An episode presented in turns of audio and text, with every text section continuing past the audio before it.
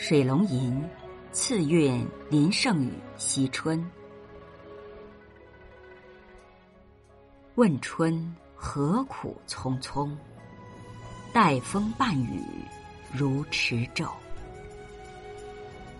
幽葩细恶，小园低见，拥陪未就。吹尽繁红，占春长久，不如垂柳。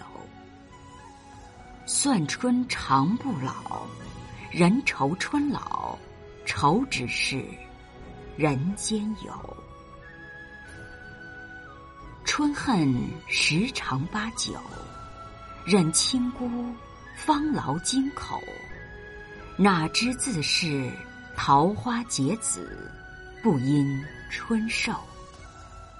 世上功名，老来风味。春归时候，纵樽前痛饮，狂歌似旧，情难依旧。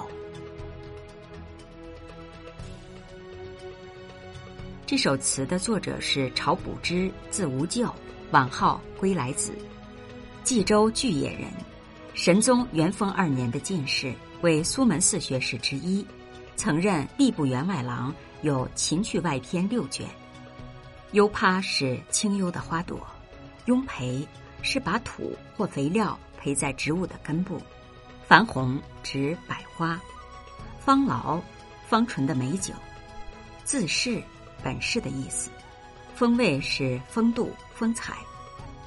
这是一首惜春抒怀之作，将写景抒情明理自然的融为一体，写于作者晚年。屡遭贬谪之后，尚却一开篇就带入了强烈的感情，描写了一幅有别于春和景明的春归景象。随着春雨的急剧来去，春天也行色匆匆，转瞬即逝。问春一语是不解，何苦一词更是埋怨责问。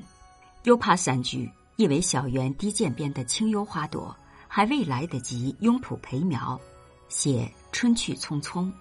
吹尽三句，呼应前面风雨如池的描写，是词人面对送春归去的无奈景象，安慰自己的议论。算春几句，紧接前面的绿柳常在之意，使情绪归于平静。下阙写人至春愁，春恨一句，无奈之中融入超脱之意。忍清孤两句，说春恨如此难以逃避，哪能因为春恨就轻易辜负美酒芳劳呢？哪知三句通过自然界桃花自开自落，只为结子，而不是春去伤怀、凋零消瘦的描写，进一步消解春恨。但越是试图消解，越是写出春恨无所不在。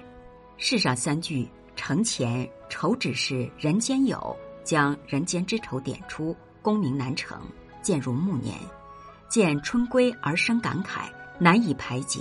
以尊前美酒，世上相知，将重重仇恨一起撇开。